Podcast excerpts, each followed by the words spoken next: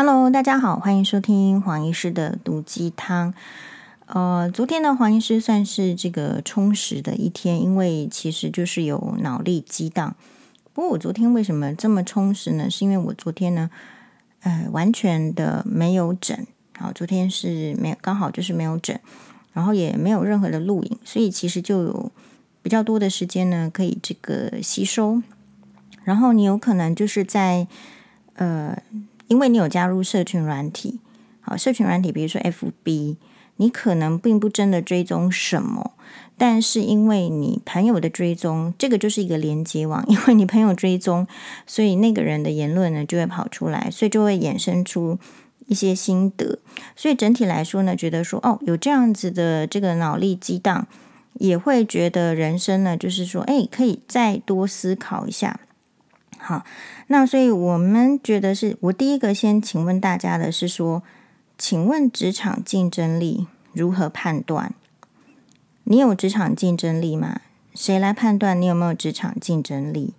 哦，所以这个是第一个问题，是我们自己的名片去印这个总经理啦，或者是完全不印啦，或者是去印这个呃督导啦，经不过督导通常就是。在医界是，它是确很难的，就那几个。好，所以你看到的经理，或者是 CEO，或者是呃讲师，或者是他上面名片的一堆头衔，代表的是他的竞争力，还是代表说他有去追求头衔？然后就还是说他自己呢？嗯，其实没有这些头衔，只要他敢印，然后他敢拿给你，你敢收下来，然后你就会相信了呢？你是属于哪一个类型的人？我觉得大部分的人，我们没有思考过这个问题，没有思考过这个问题是，我应该在我的 podcast 有讲过，因为那个就是我自己的呃好朋友女医师，她有一次就跟我们就是在群组里面讲说，我们那个群组哈，就是有我跟这个好朋友女医师，她本身也是女医师。然后还有一个会计师，然后还有就是这个黄医师妹妹黄律师。好，那所以它里面这个群组里面呢，就是说有呃，然后年纪大概都是属于中年，差不多的。好，然后就是这个女这个女医师朋友，她就说呃，她认识谁谁谁，然后谁谁谁跟她说呢，她在这个欧洲呢有一个庄园，可能庄园里面也许有呃酒窖，类似这样。然后那个人的为什么有庄园有这个酒窖的这个职业呢？好像有一点忘记，也许是，也许是什么商人吧。然后就说他要在这个美国跟意大利跑跑来跑来跑去之类的。那首先呢，你听到的这个讯息的时候，每一个人的第一个呃直接的想法是是什么？其实哈。我觉得大部分这个也是黄医师要在这个眼科医学会的演讲里面也要提到的，就是大部分生活单纯、比较单一的人，很容易去想，呃，就是知道说对方想，呃，所讲的很容易相信，很容易相信。所以你看那个直销，它下面是不是都是那个以家庭主妇为主，或者是比较单纯的，哎，就是职业的人为主？好。呃，等一下，我们要讲的今天的整个主题，其实是要讲的是你不知道的精神直销。这是我观察这个社会现象呢所得出来的一点啊、小小的浅见，就是精神直销。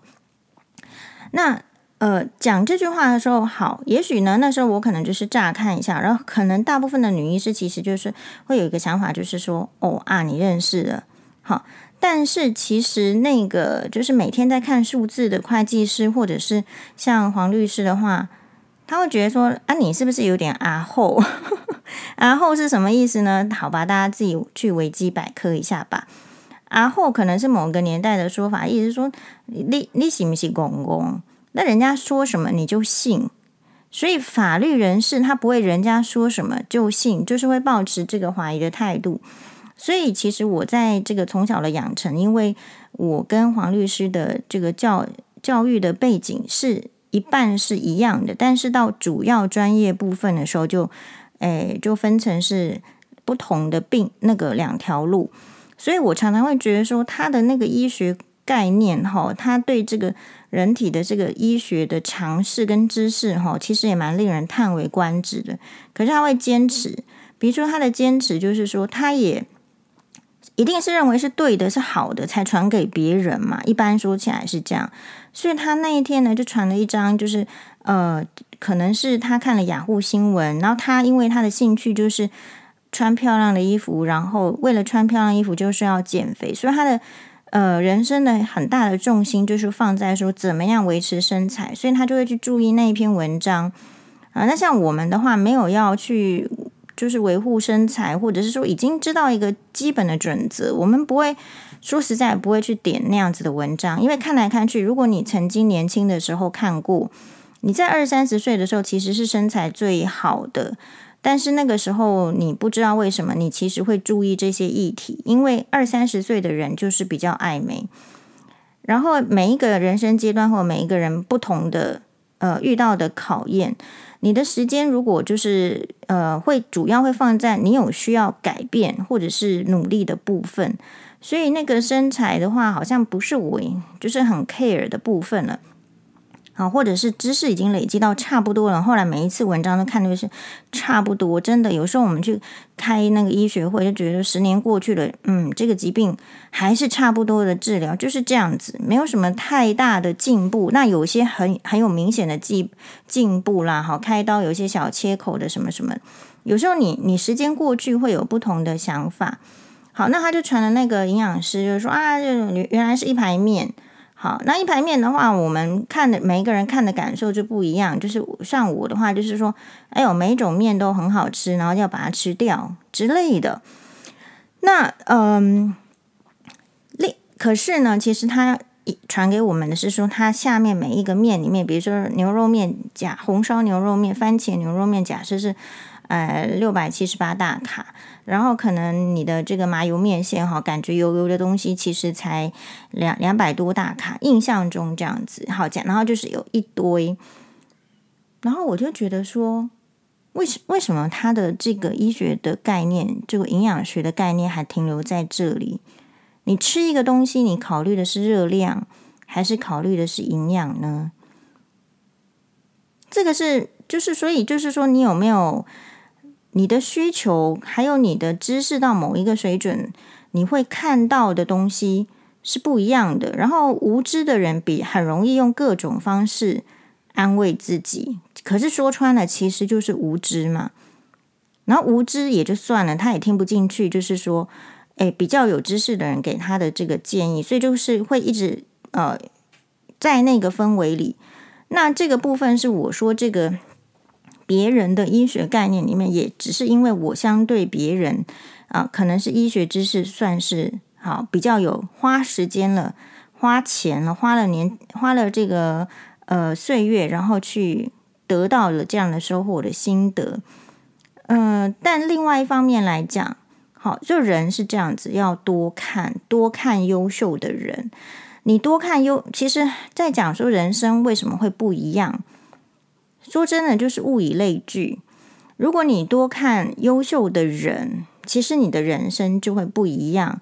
可是有时候，因为我们的出身，有时候是因为我们的地域，因为我们的语言，好，或者是说因为这个呃，你的这个时间、金钱的分配，你不真的有那个机会可以接触到那么优秀的人。那不没有接触到那么多优秀的人，就会发生问题。第一个，呃，就是我刚刚说的，你无知呢，就会很容易各种自我的催眠、自我的催化。其实原因是因为你把时间都拿去催眠自己了，你没有时间去啊、知道说什么是更好的、更正确的知识，或是什么样的人，哎，才是更好的。那接接触这个嗯、好的人有几其实有几个挑战，好，有几个挑战。嗯，接触到好的人的话，有几个这个相当的挑战，就是说，嗯、呃，你必须要真心的觉得说人家好，人家棒，你想要学习，然后你接触这些优秀的人的时候，你才能够真实的学习到。好，所以我自己觉得我运气很好，是因为我在国中的时候我就念了《居里夫人传》。那为为什么念这个《居里夫人传》呢？是因为那个时候确实啊，就是会有一种这种迷思。迷思的意思是说，在我们那个年代，好像如果你数理比较厉害的话，也许你就是一个呃很厉害的学生。那么居里夫人是，而且女性通常被偏见认为说，或者是说，也许大家女性的表现上啊，在某一些这个这个科学领域上的表现，还不如男性那么突出。好，有很长的一段时间背景是这样的时候，女性被灌输说啊，你数学差，你物理差。所以有一段时间呢，其实我们对那个为什么为什么哎，这个女生的数理是这样子好，产生那个敬佩的心。那其实你第一个要了解的就是居里夫人，诶，然后你聊，然后其实也没有，就是黄医师小时候呢，不是说那个，呃，就是有钱的家庭，或者是呃可以投资很多书的，但也不是。但我妹妹就看很多书好了，纯粹就是我自己没有喜欢看很多书，理由是因为我虽然不喜欢看很多书，可是如果是好的书，同一本书，我喜欢看很多遍。然后每一遍我可能都会有不同的呃心得跟感想，我是属于这一类比较环保类型的，但呃重点来了，然后是比较利益导向的，我会去看我需要的书，比如说我现在需要大学联考，如果需要写作文，我需要我需要好几个，就是那个作家他写的是很好的，然后这种好它有普世价值，就直接在分数里面要拿高的，这个我以前也讲过。好，那所以我说为什么接触到。优秀的人是重要的人是非常重要。是第一个，其实最简单的就是你从书去接触，书去接触。那所以那个时候接呃接触到居里夫人是说，诶，就买一本这个他的女儿，他有两个女儿。第一个女儿其实因为我想爸妈基因都那么好，所以第一或者是说家庭的家学渊源的影响，我相信他们家哦应该是不是说晚上在那边吃饭聊天看看电视的。那个年代也没有电视，他们家的电视，哎，吃完饭然后就 在那边看书，然后互相讨论或者什么之类的。而居里夫人她自己呢，也会裁缝等等。好，她女儿的衣服，她也都都去缝。那她的第一个女儿其实是后来也是所谓的一个科学家、物理学家的样子，还是化学家，我有点忘记。但是就是一个科学家。然后第二个女儿的话呢，她的个性上或者是她的兴趣爱好上，就是比较喜欢。啊、呃，文学类，所以后来其实是做一个类似，像是我印象中是一个记者。所以这一个我买的那本书呢，叫《居里夫人传》，作者伊芙居里，是一本非常薄的，就是你你不能把你的拇指跟食指张开哦，没有这么厚哦，大概就是说很像一个你拿这个拇指跟食指想要做鸭子的嘴，啊，或者是想要做孔雀的嘴这样子的厚度。这样薄薄的一本，然后里面可能十个章节。好，第一章，然后只有几短短的几个字；第二章只有短短的几个字，这样子才看得下去嘛。但是看了之后，就我就说，对我人生的影响是什么呢？就是他有提到居里夫人到了这个，因为很难，她是波兰人。好，波兰现在正在被这个普丁哈无情的攻击，俄罗斯大家都很关注这个波兰。其实波兰有非常多有名的伟人，比如说这个好有一些音乐家，他的艺术文化等等，然后他有他的历史历史性，比如说奥匈帝国等等等。好，然后所以他们本身像是像居里夫人的话，可能在早期的时代呢，他也有因为。其实有知识的人才有办法去从追求自由啦。有知识、有想法，你怎么样会获得知识？因为你总是在做逻辑的思考。那所以有知识、有逻辑的人才会去想要追求，就是自由，不要被压迫。所以居里夫人她在学生时代的时候也有帮忙，就是那种波兰独立运动。哎，然后要有一些地地下组织啊，也许要传递个纸条啦，一起聚会、开会、讨论等等。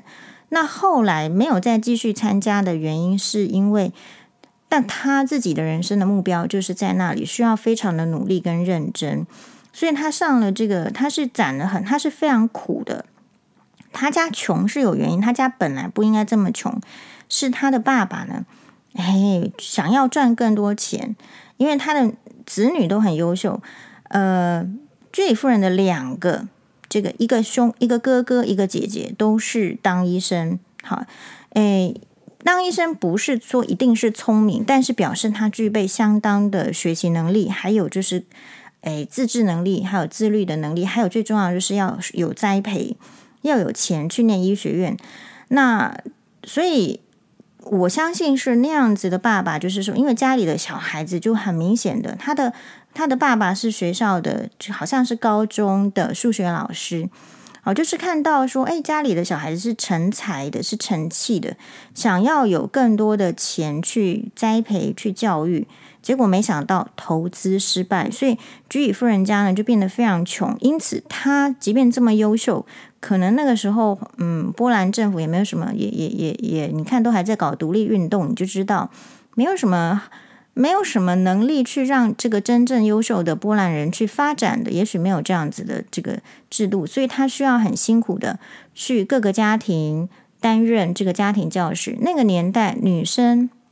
就是因为家里穷的，才会去当家庭教师来赚取收入。所以其实家庭教育普呃，家庭教育是普遍在各个地方哈。你赚那个钱其实是相当压抑的，是相当受白眼的。可能你如果遇到不好的主人 master，好，你可能就是受到各种的欺凌。但是你为了赚那个钱，你也只能忍气吞声。像这种 Jane Eyre，就是呃夏绿蒂·勃朗特的。英国的很有名的作家，跟莎士比亚比肩的这个女，呃，等于是二十世纪我看是最伟大的女作家。可，呃，对不起，她不是二十世纪啊，她十七世纪。那可能就是，哎，那个年代就是在差不多十七、十八世纪，那个女生没有受教育权。你如果有受了教育的话，一般就是要不就是贵族。就是家里有钱的人可以受教育。另外一方面，如果没有这样的家庭，通常就是要去呃给人家做家庭教师，因为贵族小姐她们是不会出来学校上课的，不会出来公众的学校上课的。好，然后到了，因为是这样子艰难，要自己攒钱才能够去法国最好的理工学校索尔本大学继续去攻读物理化学。那个真的是这样子很辛苦攒钱，所以他非常的努力。哈，他的努力就是他没有，你没有听到居里夫人在继续参加什么独立运动的什么地下秘密组织，完全的时间都投注在学业上。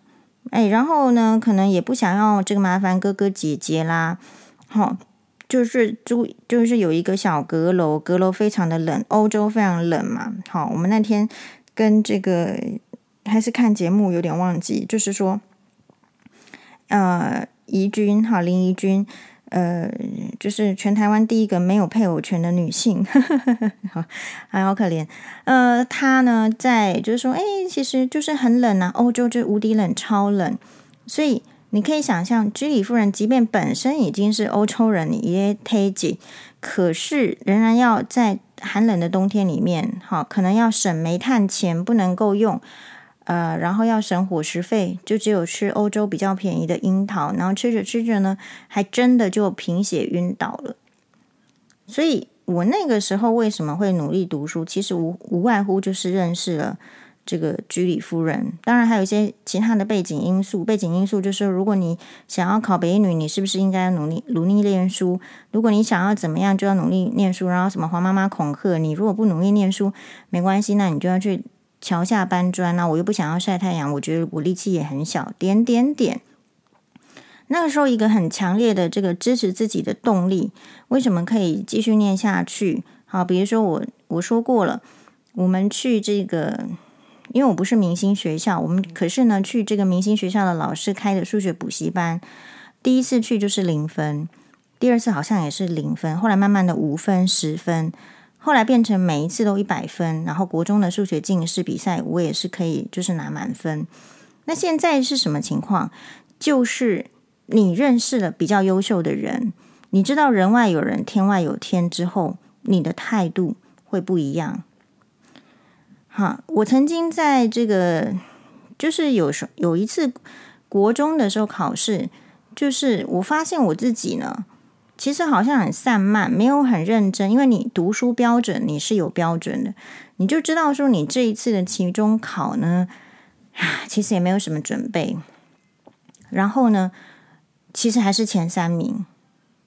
然后我发现有一次我在国中哦上课上国文课的时候，我分心了，结果就被老师点起来说：“你把刚刚教的讲一次，讲就是或者是说什么哪一段背出来。”我是可以一字不落的背出来的。那有时你会因为这种事情呢，不免的觉得自己好像不错，好像有点哎，我是不是不错啊？我是不是资质好？所以，可是那个前提是因为你周边的同学其实。他们并没有说，呃，表现的在那个时间点，并不是说他们一辈子都是表现的比我差，可是只是刚好那个时间点，他们的表现稍微就是在学业上比我差而已，只是这样。可是如果说我没有认识足够优秀的人，比如说我周边没有居里夫人，可是我有看到居里夫人的书，我没有因为说那是翻译版本，有时候你不喜欢看翻译的书，是因为。我可以理解哦，那个中文都翻得怪怪的，不顺。因为真正可能国外语、外国语言好的人，他中文不见得好。就呃，通常我感觉是这样。嘿，所以你要去找到同样精通，比如说法文，可是中文好的人，其实就有点少。好，可能这样的人才就相对少，因为就有点偏。比如说这个人他英文很好，通常很难，他中文也一起很好。所以有时候你看翻译书呢，有时候他没有办法那么广，我觉得也是有原因的。还有国外的语法不同，你要怎么样去真实的去翻译什么？可是我想居里夫人这个居呃居里夫人传这个没有那么难。好，那总而言之就是那时候一直鼓励着自己的这个嗯，就是因为有这个居里夫人，人家那么聪明，人家就是拿两座诺贝尔奖的第一位女性。拿诺贝尔奖的啊、科学家，那就是人家都这么努力了，那我我我我可以不努力吗？我的资质不用不用讲了，一定比别人家差。所以这个就是你认识优秀的人的一个好处。那其实你在优秀的人旁边。是很有压力的。然后，如果我们不够优秀，其实我们不，我们在现实生活中很难遇到优秀的人。就像如果你现实生活中你不够有钱，其实你不太会遇到很有钱的人一样。好，比如说我们到现在为止都还没有遇到郭台铭，这很正确。那黄律师的话，也是因为要去那个律师事务所报名，要考参加这个考试。好在就是也只能够在厕所边边。就是他要去上厕所，然后台湾的经营之神王永庆先生也要去上上厕所，这样子才遇得到。就我们一般的人，如果你不够优秀，你不会遇到优秀的人；如果你不够有钱，你不会遇到有钱的人；如果你不是名人，你很难遇到名人。就是他有点类似这样，所以就是因为你很难去那个阶级的流动。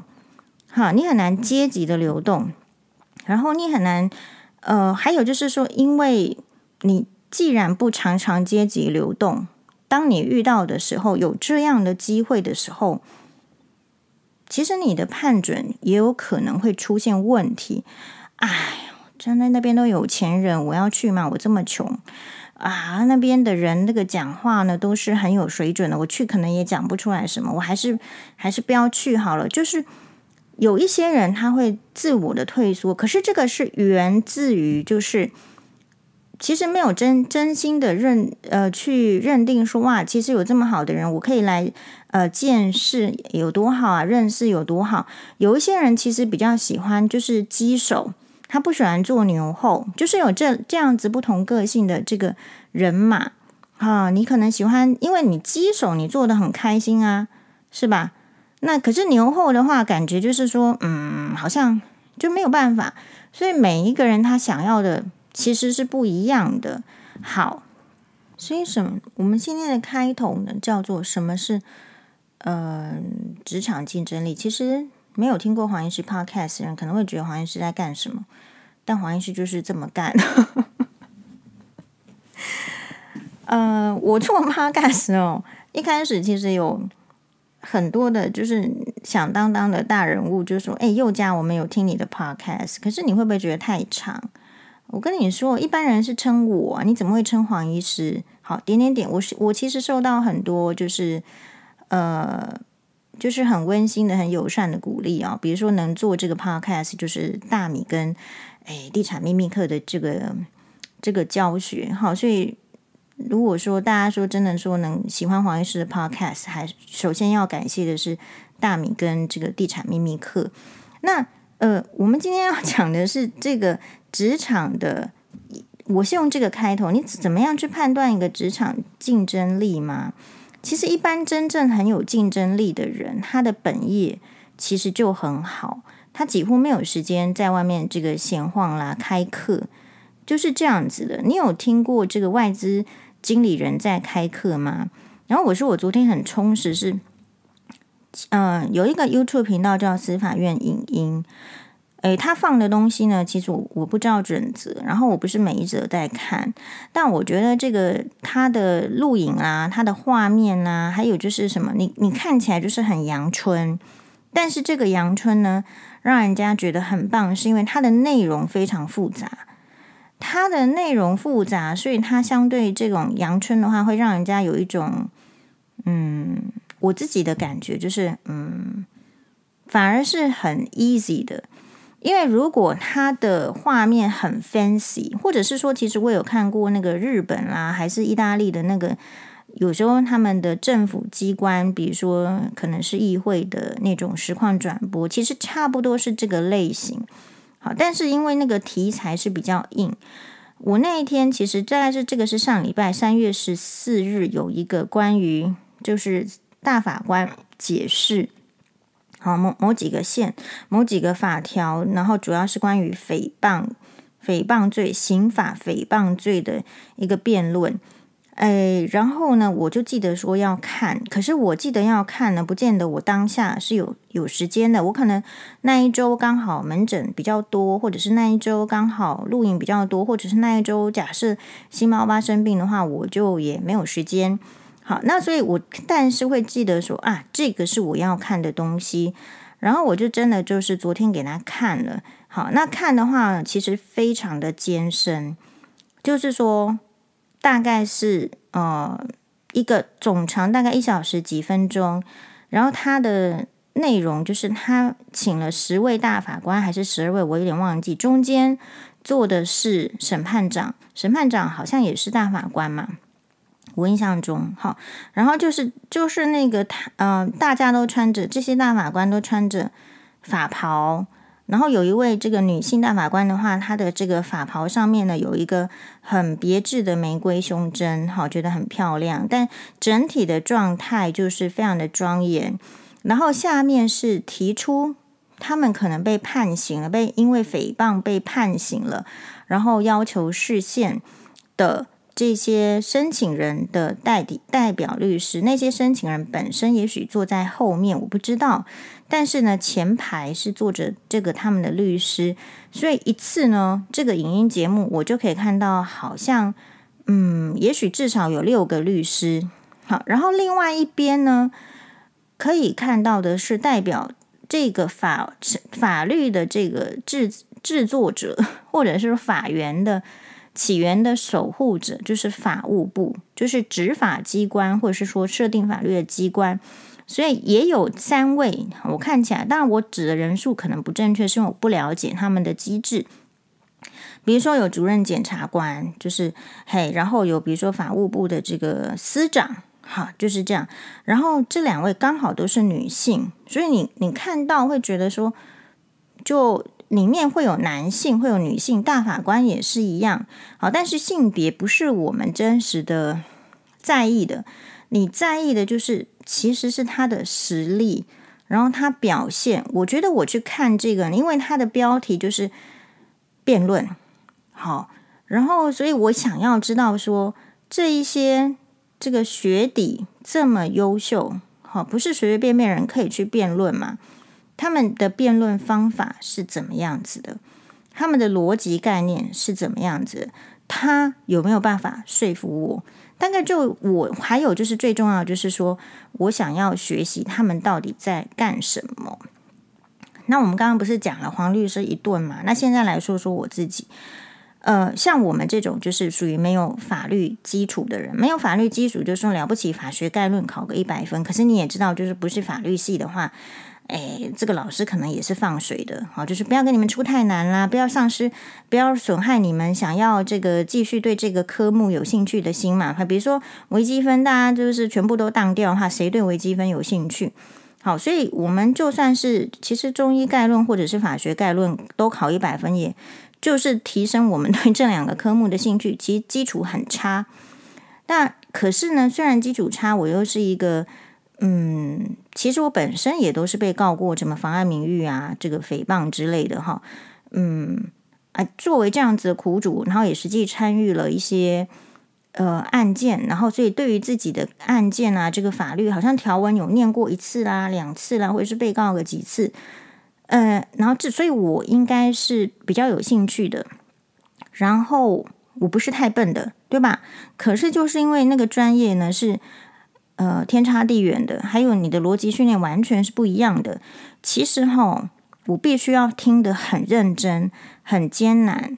好，所以甚至就是说，有时候你去看，你真的为了上节目，你去看一个司法判决，我没有办法一次完全掌握全部的重点。如果真的很在乎那个案件，可能需要看，比如说三次啦到五次都会有，你才会知道说他到底想要表现什么。那那我现在讲的这个意思也是跟符合我们今天的主题是：如果你从你觉得我平常有有机会接触到大法官吗？完全不可能，完全没有。其实大法官或者是司法界的执法人士，他们有一个特点，就是他们不会告诉你他在干什么，然后他不会随便掏出名片给你，因为有时候就是要做利益的回避。哼，就是这样。然后他们去医疗院所，他的职业也绝对不会写法官或者是检察官，好，就是这样，因为怕被转走。天哪，我太可怕了，被转走。诶，我是这样觉得啦。好，当然这是开玩笑。所以重点是我们一般人有办法接触到法务部的司长啊？有办法接触到这个法务这个检察官的这个首席检察官吗？或者啊，不要说首席了，主任检察官吗？你你根本不知道那是谁。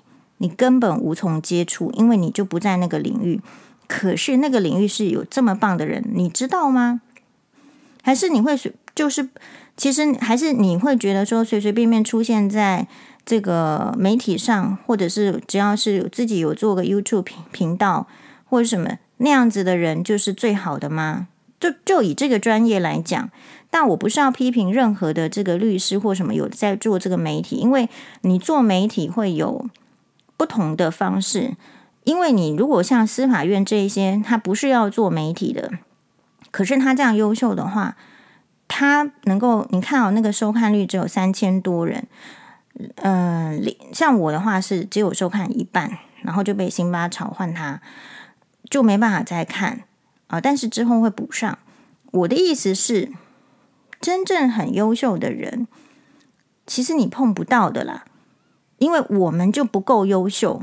如果我今天是大法官，我大概可以跟大法官一起吃饭嘛。如果今天也是检察官，大概检察官也不会怕我，我也可以跟检察官吃饭吧。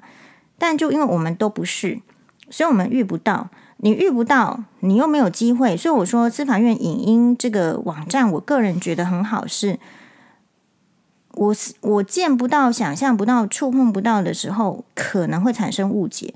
可是经由这一些，而且他不是只有请，就是专那个，还有专家，比如说某教授，这个某研究员，其实他们都讲得很好。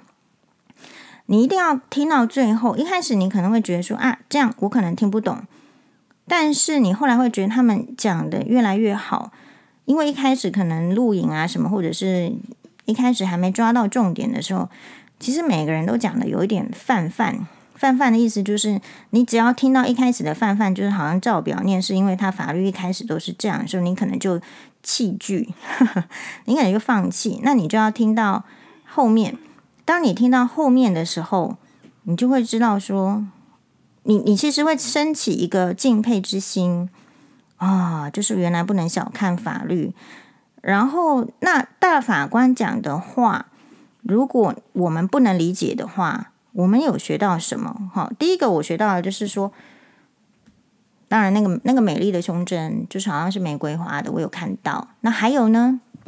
还有，即便是已经是那样子啊，位高权重的检察官，或者是嘿学界的教授，或者是大呃这个大法官，或者你说那样子啊硬硬硬板板的这个法条好了，你就是可以产生质疑。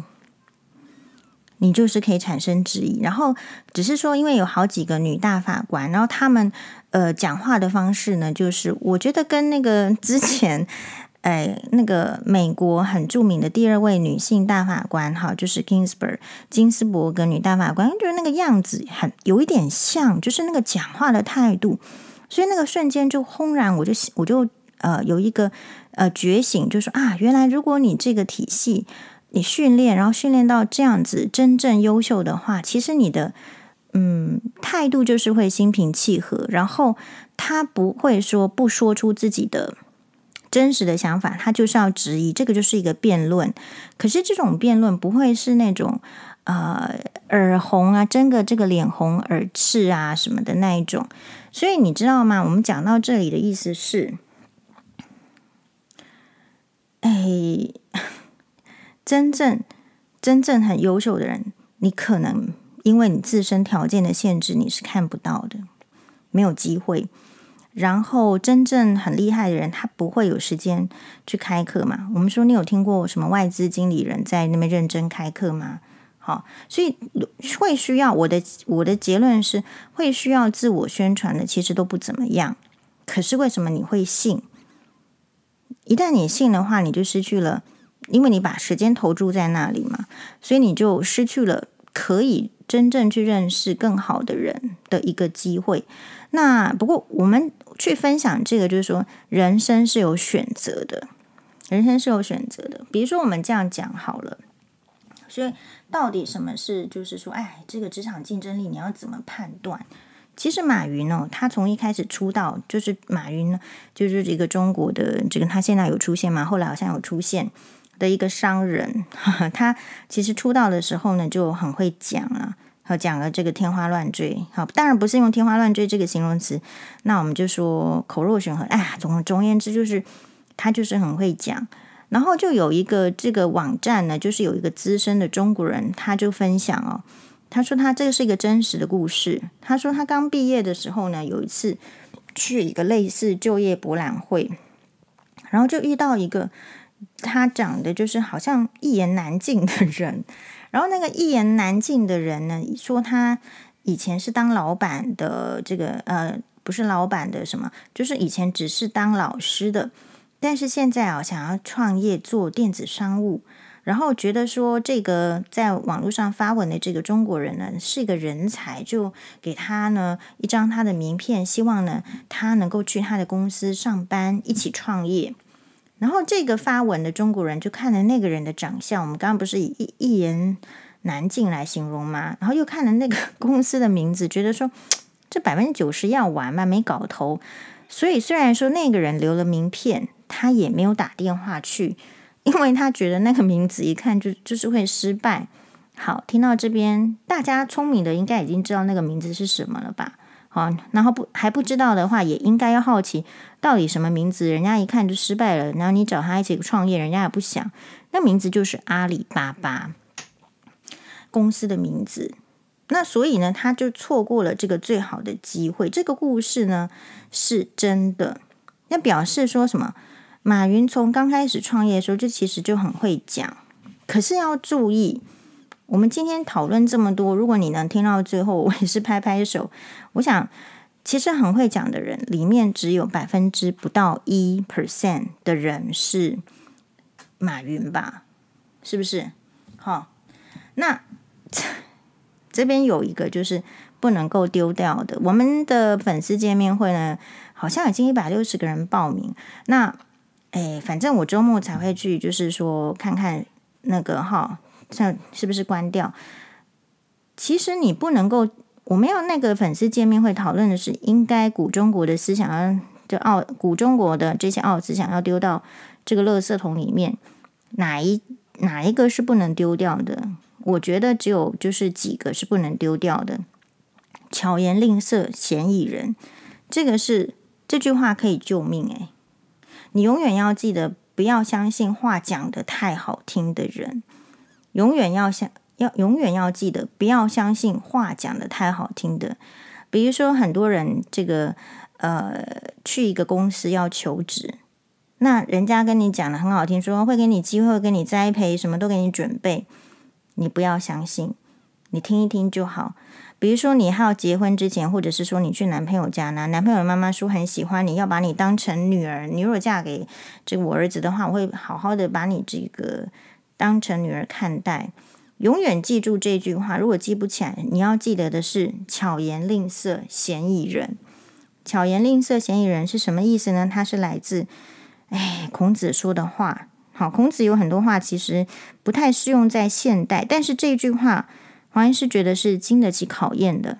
巧言令色，嫌疑人。教育部成语典二零二零年进阶版，它的解释是：虚伪不实的小人是有德之人所憎恨的，避而远之的。所以你是哪一种人，你应该要避开，就看你会避会不会避开哪一种人，其实也就判断出来了。所以孔子说“巧言令色，鲜矣仁”。这个“巧言令色”是以现代来讲，就是形容就是人矫情虚伪。好，就是因为就是现代化的意思，就是就很会吹，很会盖，这个都可以这样子解释。好，“巧言令色，鲜矣仁”就是花言巧语啦。装出和颜悦色的人，这样子的人其实人心是很少的。那只是说，你觉得说人心这个人不是人，呃，人类的人是仁慈的人，人心重不重要？好，这个就后续再讲。好，那所以会衍生出这些想法，是因为呢，我觉得大家也许可以就思考看看。如果你自己不够优秀，你是不是听到优秀的人你会有喜欢，还是说你会不要听，还是说你没有办法承认别人是优秀的，自己是烂的？会不会是这样子？有没有可能？好，因为其实知道别人优秀，可是自己一直优秀不起来，其实蛮痛苦的吧？好，有某种时候是这样子，但是我觉得柴契尔夫人有一句话说得非常好，也是她的名言，她说要注意你的思想。因为它会变成言辞，注意你的言辞，因为它将变成行动；注意你的行动，因为它将变成你的习惯；注意你的习惯，因为它将变成性格；注意你的性格，因为它将决定你的命运。好，跟大家报告，其实我就是这样子洗脑欧巴的。你不要以为脑筋里面装什么，你接触的人看的书没有什么。它会是变成你的思想，变成你的思想之后，无形之中就会变成你讲出来的话。你讲出来的话，如果你不注意，你会知道说，其实你讲什么，你就有可能去做什么。所以要注意言辞，因为它会变成行动。那你要注意你每一个行动。你今天如果每次坐沙发都是歪七扭八的。我跟大家报告说，我最近呢有追这个 Judy Wong，就是翁倩玉，就是台湾很早期就嗯，就是跟邓丽君是同时代的，也是很早就去日本发展的一位这个非常有才华的哎歌星、女明星或者是说女艺人。呃，她在去年竟然也有自己的这个公式 YouTube，然后其实拍得很好，拍得很好的意思是说，她拍的就是我想看的。就是我们会想要知道说他的样貌很好的时候，那他怎么样弄出这个他的样貌？他很认真的跟你分享说他怎么样绑丝巾，他很认真跟你分享说，诶，在选衣服啊什么这个搭配，然后很开心的跟你说他，诶，每年去意大利的时候一定要买那一双鞋子，因为实在太好走。然后这个鞋子可能有什么样子的呃 point，有什么样的重点？你不会觉得是炫富，你也不会觉得说，诶，那翁倩玉买的我买得起吗？那他是去意大利买，就你不会有那种压力，这个就很特别。你如果今天看《女人我最大》，或者是看谁谁谁分分享精品，你是不是会有压力呢？可是翁倩玉的选择会让我觉得说，诶，这个好，这个这个东西就是有一个。值得的呃原因，可这个原因不是在于品牌，而是它可能可能会让你的生活感觉到愉快，精致，或者是各种的样貌。这个就是呃，我觉得台湾欠缺就是这一类型的年纪的人，YouTube 分享。其实你上了年纪，你可以做怎么样子的选择？可因为那为什么会没有？就是因为我们的人，只要台湾人，只要一出来分享，大家第一个的是他有一群人，他觉得不舒服，他觉得你是在炫耀。但所以表现的方式也很重要，没有错。好，那所以呃，我说接触，所以我就是因为有接触，我最近觉得呢，哎，我的那个绑蝴蝶结前面那个。绑蝴蝶结比较会绑了，以前都没有动力。然后看他分享说那个几个丝巾的打法哦，一一件同样一件洋装，你不同的丝巾，然后跟鞋子，然后跟包包怎么样？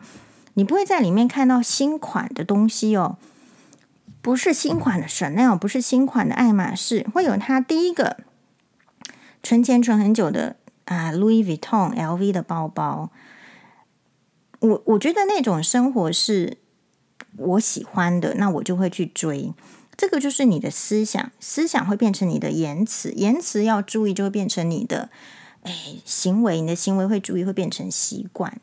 所以这些都是在在就是要有好的分享，然后其实是要同性相吸。好，好，那这个就是精神直销的第一集，因为时间很长，我要在。重点我们会在第二集继续讨论，但是这些前置的暖身作业是必要性的。それではまたね。